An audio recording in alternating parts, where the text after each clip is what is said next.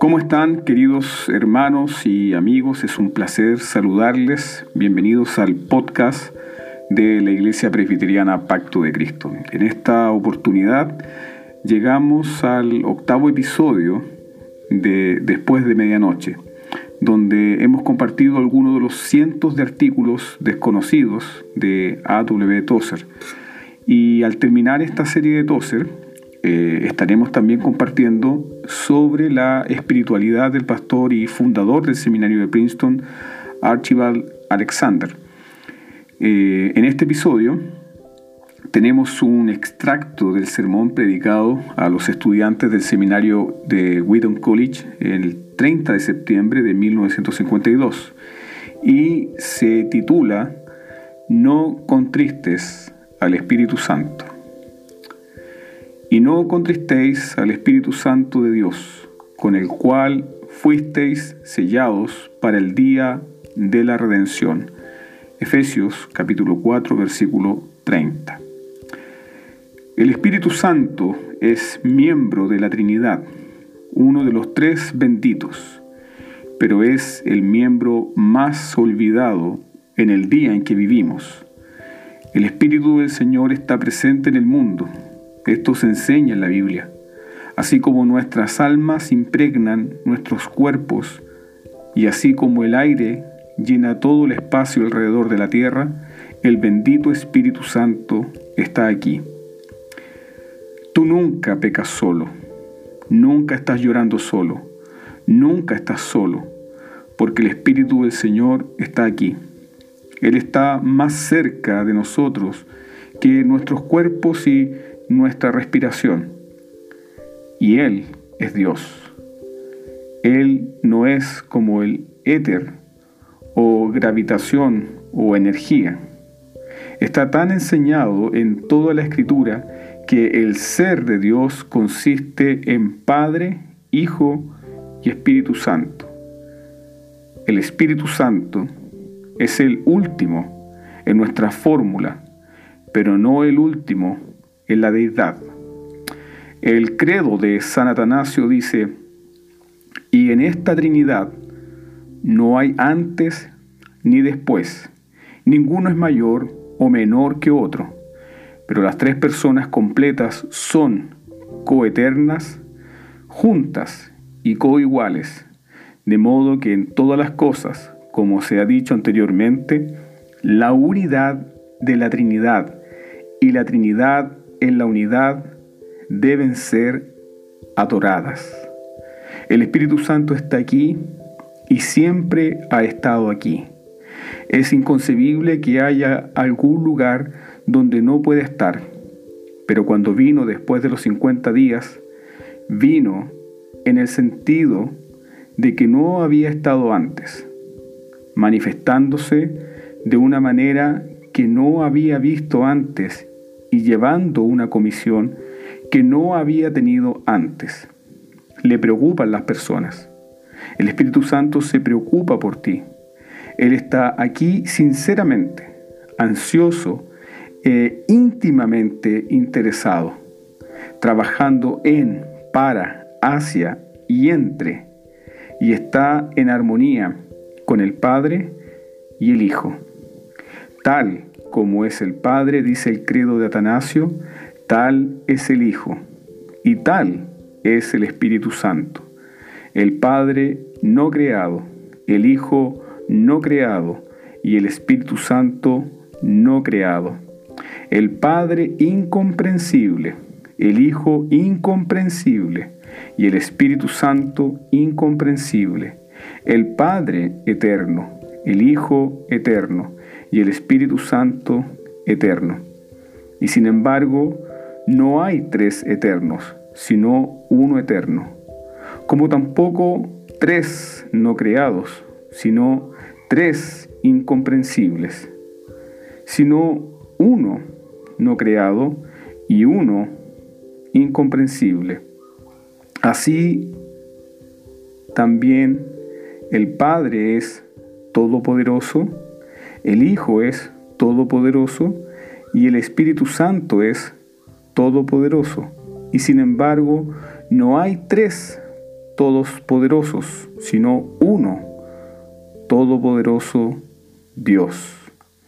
Entonces el Padre es Dios, el Hijo es Dios y el Espíritu Santo es Dios. Y sin embargo, no hay tres dioses, sino un solo Dios. Así también el Padre es Señor, el Hijo es Señor y el Espíritu Santo es Señor. Y sin embargo, no hay tres señores, sino un Señor. Así como la verdad cristiana nos obliga a reconocer a cada persona por sí misma como Dios y Señor, la fe, una vez dada a los santos, nos prohíbe decir hay tres dioses o tres señores. Entonces, el Espíritu Santo está aquí, trabajando en armonía con el libro la Biblia. Él podría hacer cosas que aún no ha descubierto en la Biblia, porque escribió el libro. Es su libro y es la palabra del Padre. Es el libro impreso que es la voluntad revelada de Dios. El Espíritu Santo siempre enseñará de acuerdo con el libro en armonía con el Padre y el Hijo y en la búsqueda del propósito eterno de Dios. El Espíritu Santo tiene derecho soberano sobre nosotros. Creo en la soberanía de Dios. Mi definición de la soberanía de Dios es simplemente la libertad del Dios Todopoderoso de hacer siempre todo lo que Él quiera, cuando quiera y como quiera. Este es el Espíritu Santo, que también es soberano. Él tiene la libertad y el derecho de hacer todo lo que quiera hacer con nosotros y nunca se verá obstaculizado. Él es el poder creativo de nuestro ser y mantiene nuestra vida en el ser por su presencia. Dice en Hebreos capítulo 1, versículo 3, que todas las cosas están unidas por la palabra de Dios. Y el Espíritu Santo llena todo el espacio. Él es quien mantiene el universo sujeto si Dios se retirara de su creación, si eso fuera posible, volvería al caos y dejaría de existir. El Espíritu Santo está aquí y tiene prioridad. Recuerde eso. El Espíritu Santo tiene prioridad sobre su pastor, sobre su iglesia, sobre sus maestros. Tiene prioridad sobre cada cosa humana. Él es Dios. Y siendo Dios, su voz tiene prioridad sobre todas las voces, su voluntad sobre todas las voluntades y su instrucción sobre todas las demás instrucciones. El Espíritu Santo puede ser íntimo y personal e insiste en serlo. No hay nada que el Espíritu Santo no reclame el derecho de examinar y decidir. El Espíritu Santo no está interfiriendo con mis hábitos. Él está haciendo su obra divina cuando trata con ellos. El Espíritu Santo tiene el derecho de examinar y decidir mi conducta, el flujo de hábitos, cualquiera que sean. Cuando se convierten en una cadena de hábitos, se convierte en conducta por lo que el Espíritu Santo tiene el derecho de examinar el flujo y la cadena de hábitos que se convierten en conducta. El Espíritu Santo también tiene el derecho soberano, perfecto, para decidir sobre mis amistades. De todas las cosas que obstaculizan el crecimiento cristiano, creo que las malas amistades están en la cima. El Espíritu Santo tiene el derecho perfecto de decidir mi vida amorosa y lidiar con el matrimonio, las ambiciones, los planes, las posesiones, el destino y todo lo que hago, afirma y tiene derecho a tratar, examinar y decidir lo que haga y lo que soy. Ese es el bendito Espíritu Santo. Él está aquí pero es la persona olvidada de la Trinidad. Tratamos con Él como lo hacen los políticos con Abraham Lincoln. Recurrimos a Él por un punto o lo citamos con reverencia, pero siempre pensamos en Él como si estuviera en otro lugar, en algún momento remoto. Pero ni otro lugar, ni antiguo tiempo pertenecen al Espíritu Santo. El Espíritu Santo está aquí y ahora. La diferencia entre incredulidad y fe es la diferencia entre allá y aquí, entre ahora y entonces. El incrédulo dice, creo en Dios allí. El creyente dice, creo en Dios aquí. El incrédulo dice, creo en el Espíritu Santo entonces. El creyente dice, creo en el Espíritu Santo ahora. Es una diferencia entre ahora y entonces aquí y allá. Cualquiera puede creer en el Dios de Abraham. Cualquiera puede creer en el Espíritu Santo del milenio. Pero los creyentes creen en el Espíritu Santo ahora.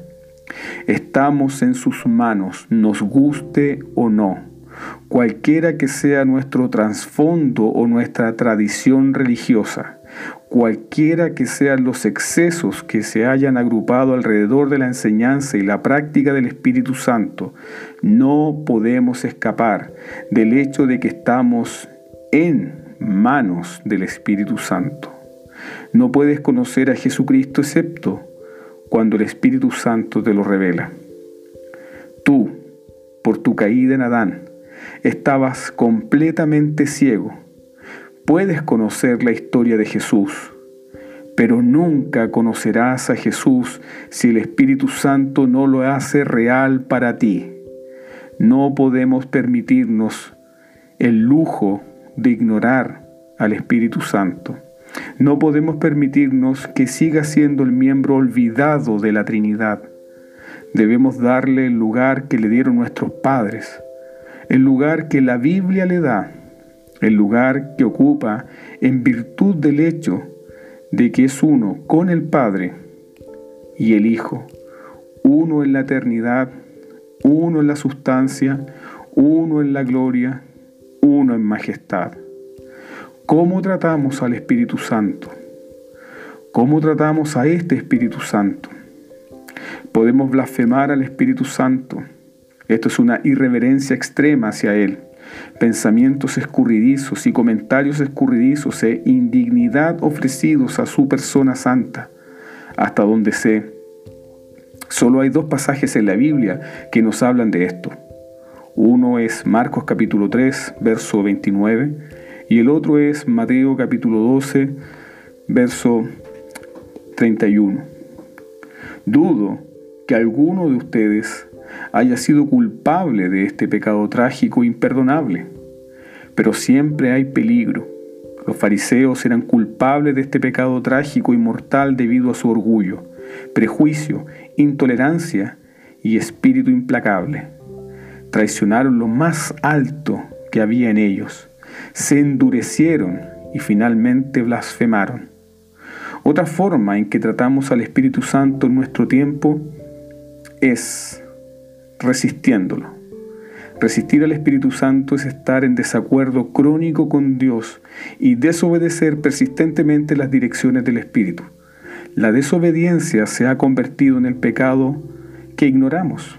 Alguien dirá en testimonio, amo al Señor, Él es bueno conmigo, Él es paciente conmigo. Y luego dirán, pero lo desobedezco, lo admito, lo desobedezco. Fue la desobediencia lo que provocó la caída. Un acto de desobediencia nos sumergió en este desastre moral en el que estamos ahora. La desobediencia no es un pecado leve para ser ignorado. En lugar de resistir a Dios, resistir lo que sabes que es verdad, resistir los hallazgos de tu propia conciencia iluminada en la palabra y resistir las instrucciones del libro inspirado por el Espíritu Santo. Te recomiendo que dejes de reírte de lo que trajo la caída del hombre, de lo que hizo de un ángel un demonio y de lo que contrista al Espíritu Santo. El hecho mismo de que se contrista prueba de que el Espíritu Santo ama. La naturaleza psicológica del dolor es tal que no se puede sentir cuando no hay dolor. Un padre va a la corte de policía y allí ve a dos niños.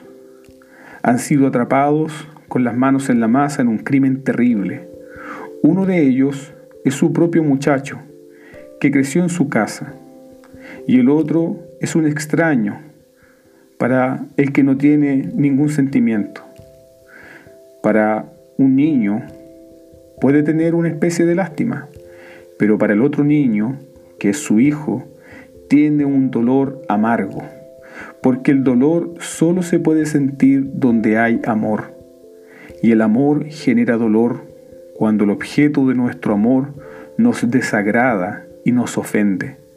Entonces, el hecho mismo de que el Espíritu Santo se contrista es la prueba de que Él es el Espíritu de amor. Él no es un Espíritu Santo enojado ni un Espíritu Santo iracundo. Hay tanta frivolidad entre los cristianos en estos días.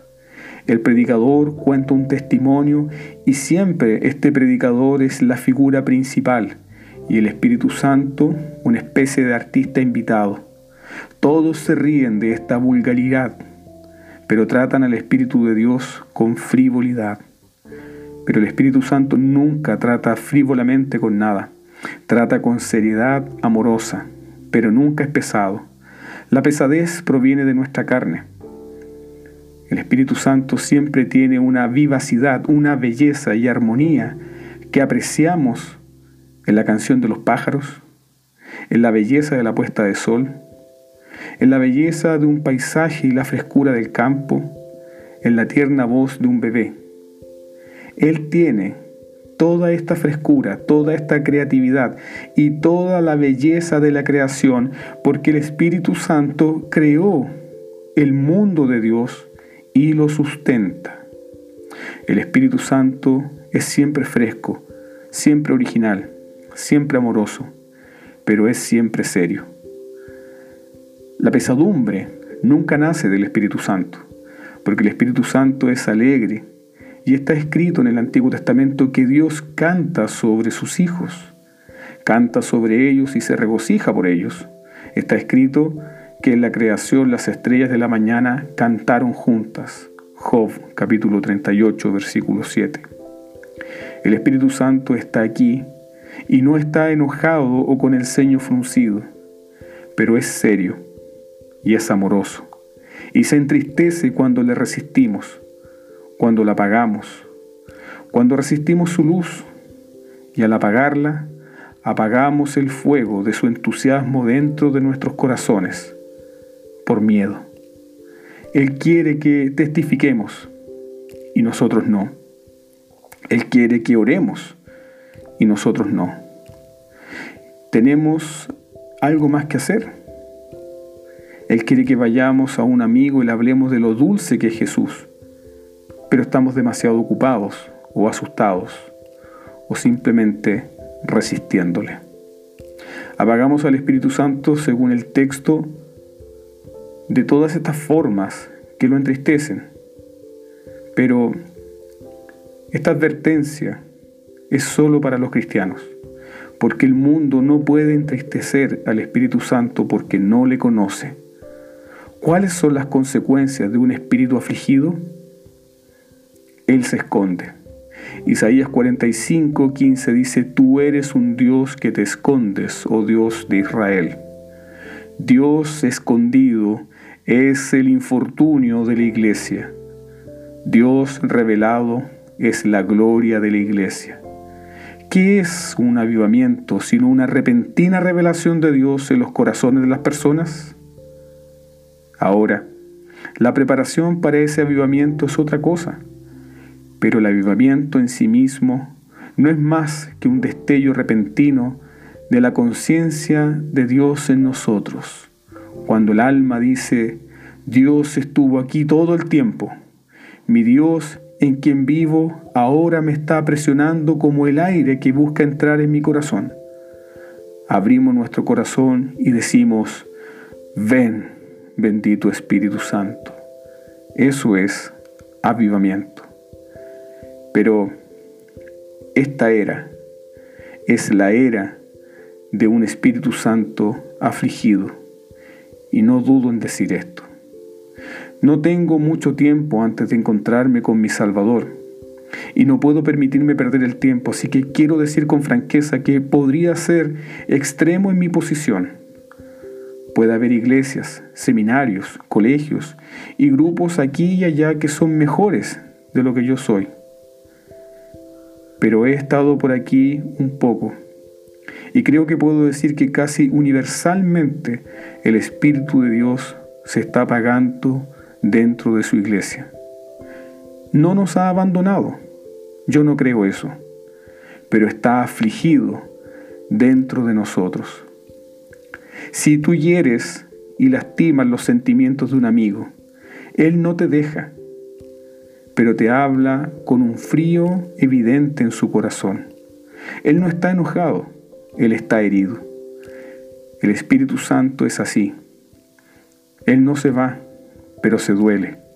Deja de ser hogareño con nosotros. Él quiere ser como un miembro de la familia, pero lo contristamos al resistirlo y apagarlo con nuestros hábitos. El Espíritu Santo lo contristamos por amargura, por ira, por maldad y malicia. También lo contristamos, como se menciona en Efesios capítulo 5, versos 3 y 4, por fornicación, por impureza, por avaricia, por inmundicia, por necedad, por bromas inapropiadas, cosas que no son convenientes. Estas son las cosas que impiden un real avivamiento. Estoy convencido de que no hay un cuerpo de estudiantes en el mundo que a pesar de todo el trabajo duro y el estudio, de quemar el aceite de medianoche, y apresurarse para hacer clases y todo lo demás, que no pudiese tener un dulce y glorioso avivamiento.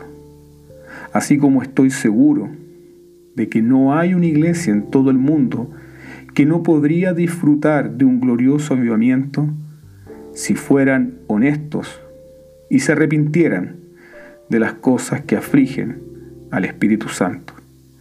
Amargura, ira, impureza, deshonestidad, engaño, murmuración, quejas, mentiras, exageración excesiva, ligereza, pereza, frivolidad. Estas cosas entristecen al Espíritu Santo y le impiden trabajar. Un afligido Espíritu Santo mantiene la luz fuera de tu semblante. Seamos serios Cortemos todo lo demás hasta el hueso y tratemos nuestra relación con esta persona que está en medio de nosotros. Y digamos, creo en el Espíritu Santo. Querido hermano, querida hermana, que este tracto del sermón de Tozer sea fuente de meditación y de anhelo profundo para volvernos una vez más a Dios y para meditar en la dulce persona, gloriosa persona del Espíritu Santo. Que el Dios de paz te bendiga. Gracia y paz a vosotros.